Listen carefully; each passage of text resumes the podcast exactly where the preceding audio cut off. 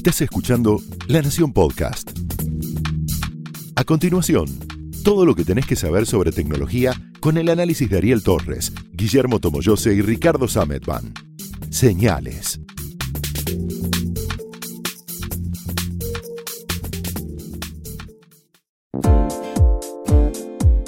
Bienvenidos a Señales, el podcast de tecnología de la Nación.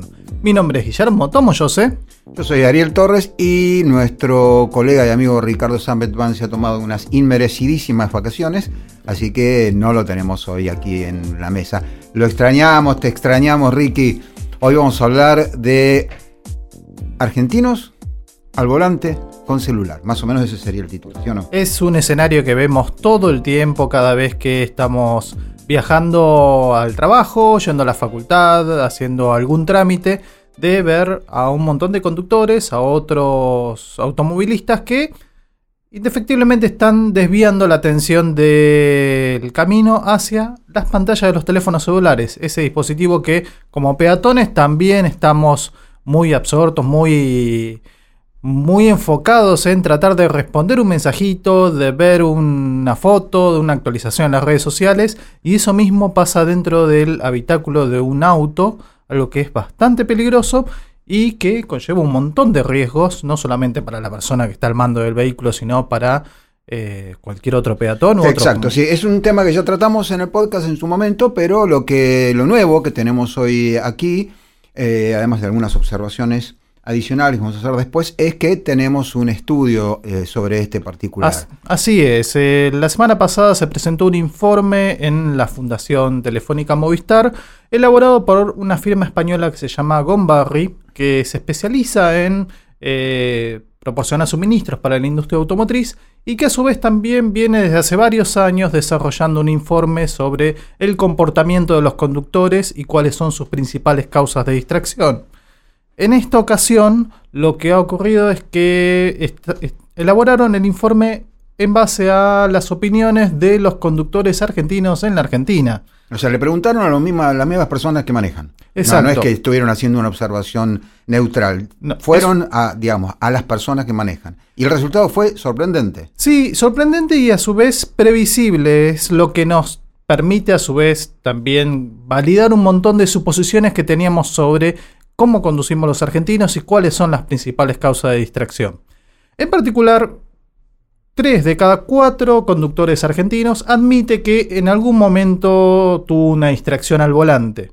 Eso es un número bastante alto, previsible y a su vez también perdón, una perdón, una distracción que le debe haber hecho correr un sudor frío por la espalda, porque distracciones al volante hay todo el tiempo, incluso digamos, distracciones menores hay todo el tiempo. Exacto, tal eh, cual. El tema que por ahí el tipo miró el celular durante, él creyó unos segundos y de golpe se encontró un camión de doble acoplado frenado adelante y por poquito no se la puso. Así es, y es justamente el teléfono celular algo que viene ocurriendo desde hace varios años, podemos decir décadas, porque la telefonía celular tiene una presencia bastante larga eh, en el mercado, eh, pero en esta ocasión lo que lo que cambia respecto al comportamiento del usuario con el teléfono dentro del vehículo es que ahora los teléfonos son smartphones con pantallas táctiles que requieren de la atención del usuario.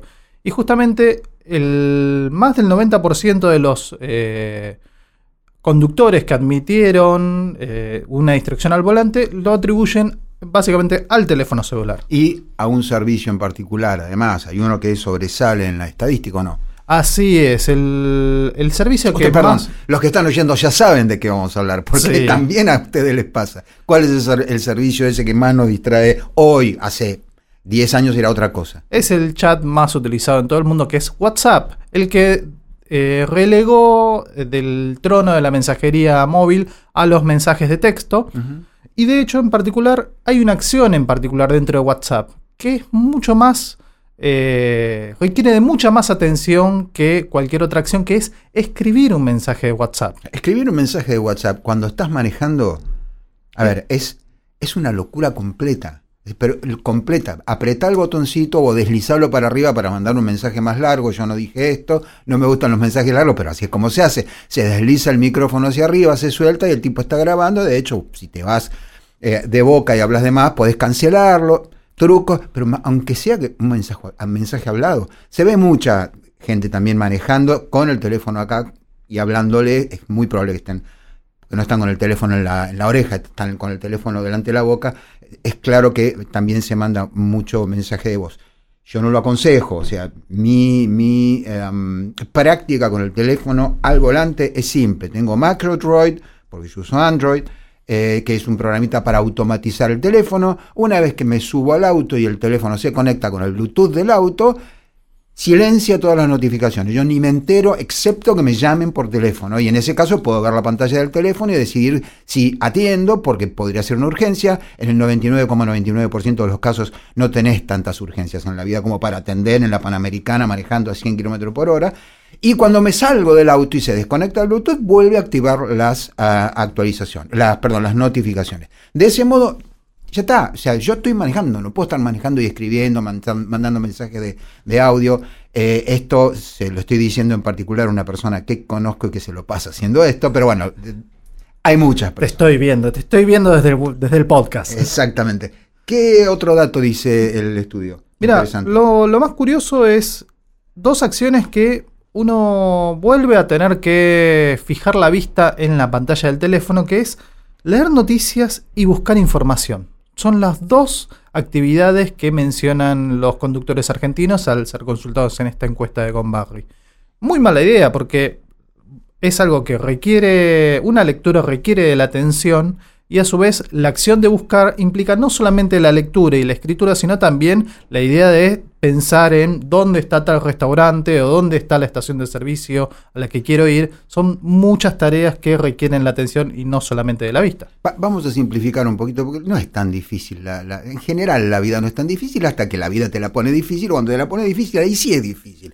Pero fuera de esas circunstancias que son excepcionales y no sería bastante complicada la vida en general, esta clase de cuestiones son bastante simples de, digamos, no de resolver, porque evidentemente tenemos un problema eh, hay a patadas videos por ahí de las eh, dashcam, las cámaras de, tablero, eh, que se usan mucho en Rusia, por ejemplo. Sí, esas son las cámaras como las cámaras GoPro, las cámaras de acción que, graban, graban a través del, del, parabrisas del coche y vos ves que el tipo se la va a dar, se la va a dar, está mirando el teléfono y se la pone, la cámara sigue grabando. Pero, digamos, tenemos un problema. O sea, fácil de resolver, evidentemente no es, sobre todo con estos números que mm, ratifican lo que nosotros habíamos estado hablando la otra vez y lo que en general vemos en la calle. Pero cuando uno maneja, y esta es la parte simple, los ojos, la parte de la cara que ve, tiene que estar apuntando al parabrisas, a ninguna otra cosa. Eventualmente uno pega un vistazo, es muy importante en avenidas, en autopistas como la Panamericana, donde cada tanto aparece un, loco zigzagueando, mirar espejo retrovisor, mirar los espejos y poner las luces al cambiar de carril, etcétera, etcétera. Pero no es tan complicado, o sea, no deberíamos nunca mirar la pantalla del teléfono. Bueno, si algo, si algo de esto ocurre es porque los conductores que responden a esta encuesta consideran que mm, tener unos segundos de distracción fuera del parabrisas es, es admisible. Y ese es el error. Ese es el gran e, error. Ese es el error y tal vez es, es un tema, yo creo que muchos de estos problemas son temas que en última instancia se originan en la educación. Eh, en un segundo, si vos vas más o menos a 100 kilómetros por hora, estoy haciendo números rápidos, recorres 30 metros. 30 metros es la el tamaño de un lote promedio en, un barrio en la ciudad de Buenos Aires. Es mucha distancia. Bueno, de hecho, ¿sabes cuántos segundos consideran en promedio, con todas las respuestas que obtuvieron en la encuesta, de segundos que consideran admisibles para mantener la atención fuera del parabrisas? ¿Cuántos? 4,69 segundos. O sea que el, tipo se hace, este, eh, ¿cómo es? Más de 150 metros. Sí, estaba pensando en que hagamos una cuadra y media. Sí, una cuadra y media. Por una autopista. A 100 kilómetros. Llena, de coches. E, ¿Entendés que es una locura? O sea, no, no miren la pantalla. Hay una opción este, este, mensaje también va para personas que conozco, que hay un soporte que vos lo pegas en el, parabrisas y entonces tenés la posibilidad de leer y al mismo tiempo hay un ojo que está mirando la eh, autopista. Digamos, es un poquito menos loco y un poquito menos este, irresponsable que estar mirando como yo veo. Yo hago la, Panamericana todos los días, dos veces por día, y miro mucho alrededor en mi laburo, y veo que hay gente que está manejando y está mirando para abajo y sigue mirando para abajo.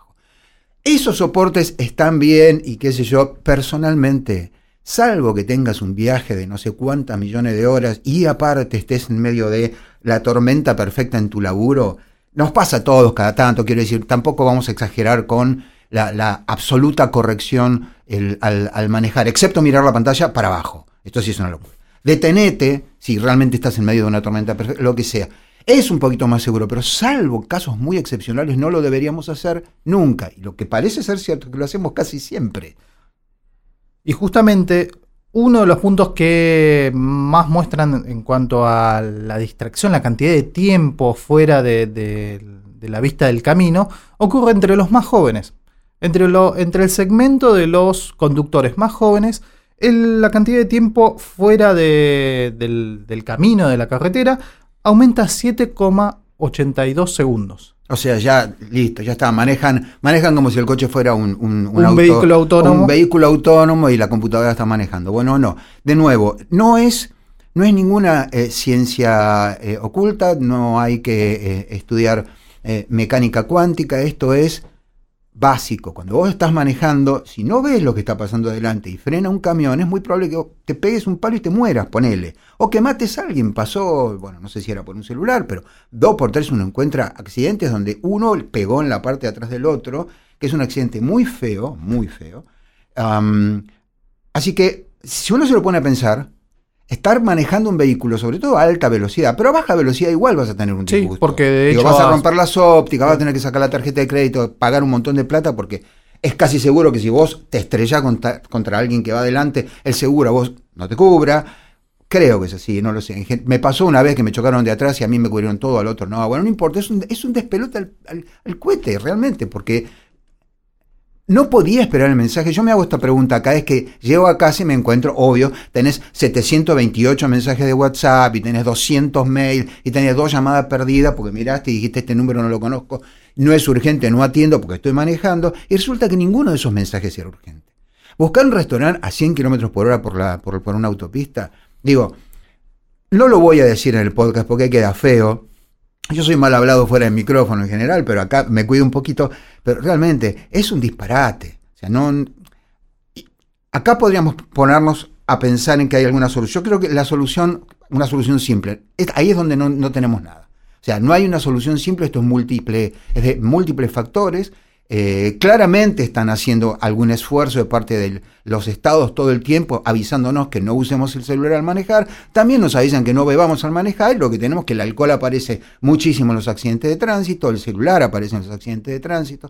Em, hay una cuestión de cómo se vigila esto y cómo se fiscaliza. Hay una cuestión de cómo entregamos el el, el carnet de conducir, y hay también una enorme responsabilidad cívica del que se sube a una máquina de más de mil kilos, alrededor de mil kilos, un auto común, moviéndose a 100 kilómetros por hora. Digo, hagan la cuentita que aprendimos en la secundaria en mecánica clásica y van a. Los números son, son tremendos, quiero decir. Si no hay más accidentes es porque tenemos suerte.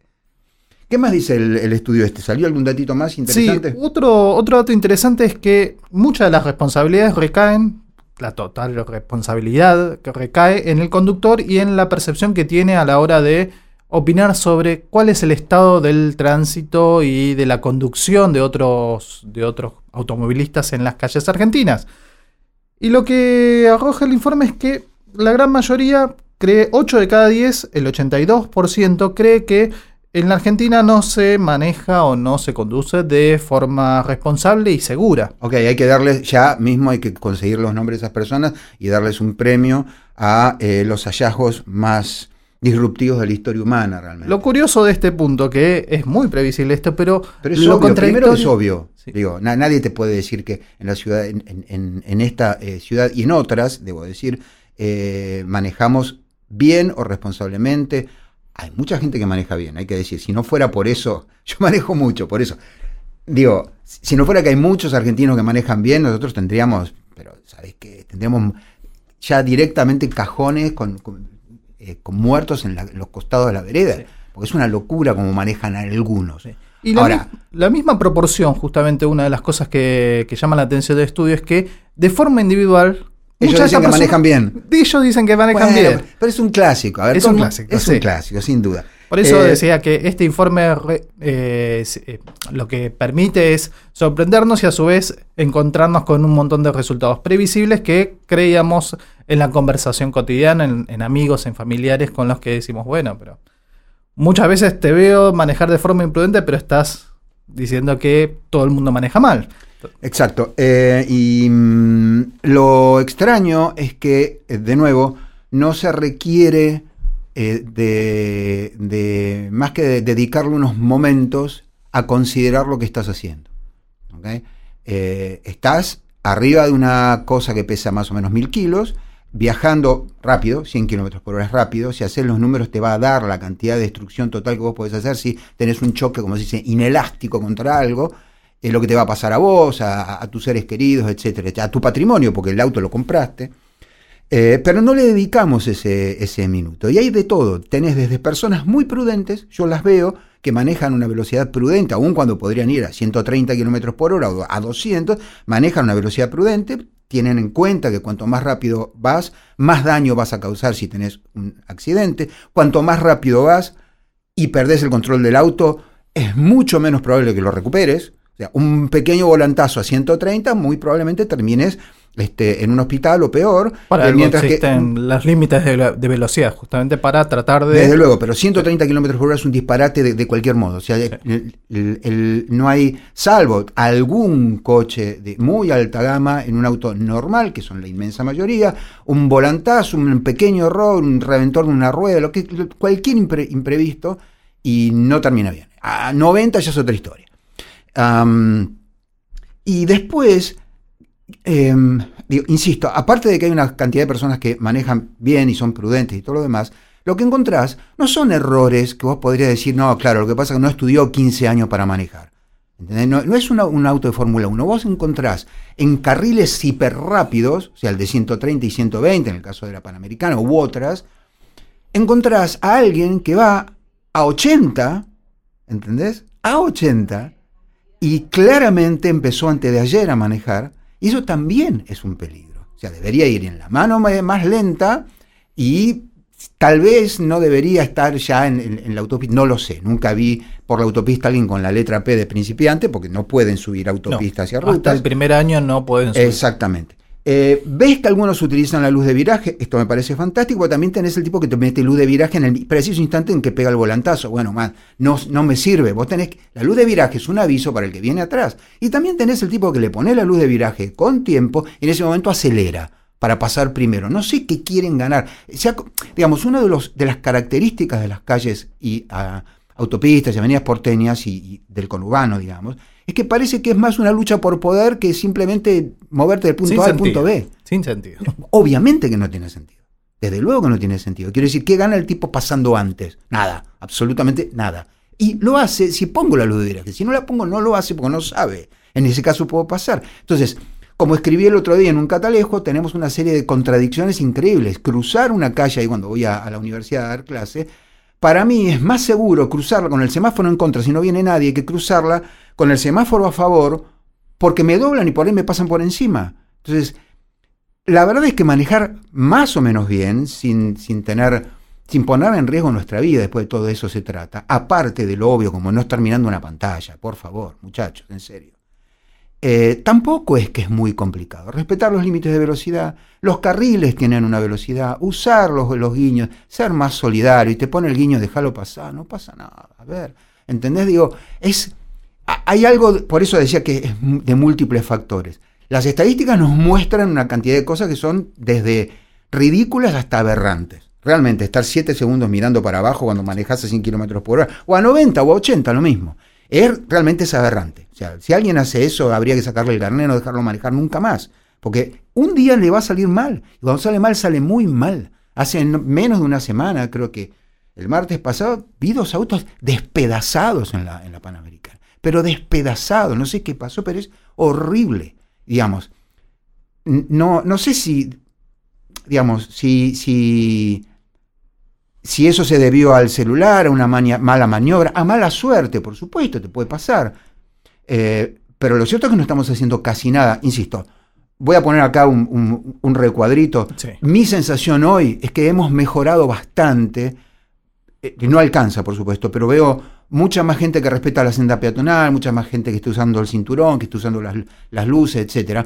Pero todavía queda un, un, trecho bastante largo por recorrer para que salir a la calle no sea, que es la sensación que yo tengo, salir a correr un riesgo. O sea, el tener que estar mirando por el espejo para atrás, para ver si no viene un, tarado, porque solamente un tarado hace eso, viajando 250 kilómetros por hora, zigzagueando en un sistema tan dinámico e imprevisible como una autopista de seis carriles, Quiere decir que, digo, no es lo mismo para mí salir a manejar que salir a manejar en un país donde las normas mínimamente se respetan. Entonces, si haces eso, te sale una moto, te corre y te mete una multa exorbitante. Por eso decía que también está el tema de eh, fiscalizar. Pero, para redondear esto, no miren la pantalla del celular, no la miren más porque no hay nada tan importante. No, para nada. Recién estabas comentando que tenías tu propio método de modo auto para poder deshabilitar las notificaciones, desactivar los avisos. No lo pongo en modo avión por varios motivos. Primero, porque yo sé, eh, por lo menos tengo el teléfono, lo tengo conectado al, al manos libres del auto, aprieto un botón en el volante puedo hablar, nunca hablo mucho tiempo mientras estoy manejando porque el peor problema es que tu cabeza está en la conversación y no en la autopista, pero nunca saco los ojos del, parabrisas. Esto ya es una locura. ¿Por qué no se suben al coche y se ponen un antifaz y salen a manejar? Es lo mismo, es la misma situación loca. Entonces, no lo pongo en modo avión, podría, porque Macro Droid o cualquiera de estas aplicaciones te permite automatizar prácticamente todo con el teléfono. Eh, también existen hoy coches que tienen su propio modo auto, digamos, y te proyectan una pantalla. Exacto, tenemos la función de CarPlay para los teléfonos iPhone y tenemos la función Android Auto para aquellos vehículos que ya vienen con una pantalla incorporada y que está bastante adaptado para que podamos prescindir de ver la pantalla táctil del vehículo, que es otro, efecto, otro elemento de, de distracción, porque la pantalla táctil requiere que vos te fijes dónde metes el dedo a diferencia de las perillas o los botones que tenemos dentro del vehículo. Eso es otro, otro de los puntos que se discute mucho dentro de la industria automotriz para ver cómo se diseñan estas interfaces entre eh, el uso del vehículo y la información que proporcionan. Pero para aquellos que no tienen un vehículo que esté equipado con este tipo de sistemas y tienen un teléfono Android, pueden usar la aplicación Android Auto que es básicamente la misma pantalla que se reflejan en estos vehículos, pero desde tu smartphone. Y lo que hace es básicamente ponerte iconos más grandes, que sean más visibles, pero a su vez también que vos puedas tener más restringido el acceso a la pantalla del teléfono. No podés ver, por ejemplo, los mensajes de WhatsApp. Te puede llegar una notificación, pero aún así lo podés deshabilitar ese aviso. Y otra de las cosas es que tiene el altavoz para que la navegación guiada no requiera de estar prestando la atención a la pantalla del smartphone y no y desviarla del camino. Sí, de todas maneras, eh, e independientemente de nuevos hallazgos, descubrimientos, desarrollos, etcétera, em, creo que mm, uno es un conductor antes y después de haber tenido accidente. En eh, el 5 de octubre de 1995 salía del diario, estaba subiendo por la avenida Garay, saliendo, o sea, antes no se llama Garay, estaba saliendo de, del bajo, de, perdón, de Puerto Madero por Garay, subiendo para ir hacia la zona de Constitución. Yo vivía en esa época en Barracas el semáforo se puso verde, yo arranqué y de golpe un colectivo. una zona donde había transporte pesado. Sí, sí. por suerte no fue un camión, fue un colectivo que venía a 70, 80 kilómetros por hora, cortando semáforos, se le puso en, rojo, lo pasó igual. El problema es que yo ya había avanzado con mi coche, me pegó de costado, mi auto voló por el aire, eh, y ahí me di cuenta, y esto me enseñó mucho, quiero decir, uno es uno antes y otro después. No les estoy diciendo tengan un accidente porque entonces van a manejar. No, un bautismo de fuego. No, por favor. Lo que estoy diciendo es, tengan presente, muy presente, que nosotros no estamos controlando el coche. Tenemos la ilusión de controlar el coche y perder por completo el control de un coche, sea porque se te reventó una rueda, porque te chocó alguien, por lo que sea, es realmente muy terrible. Y ahí es donde te das cuenta de que una vez que perdiste el control, por el motivo que sea, una vez que te la pusiste, chao o sea, todo lo que sigue después es malo. Malo, malo, malo, malo, malo. Lo que hay que hacer es prevenir, hay que evitar.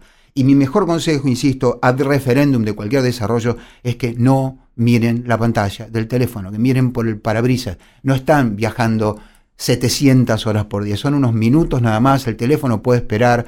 Y la verdad es que si lo dice cualquiera que se haya, le pasó hace poco a alguien muy conocido, no me acuerdo el nombre. Cualquiera que se haya pegado un palo por mirar el celular, después de eso se siente un verdadero bueno, no me sale la palabra. Pero eh, ustedes saben, y se pueden imaginar cuál puede llegar a ser. Exactamente, te sentís muy, muy tonto para usar una palabra políticamente correcta. Bueno, con esto terminamos el podcast de hoy y nos vemos en una semana. Nos oímos. Chau. Hasta la próxima.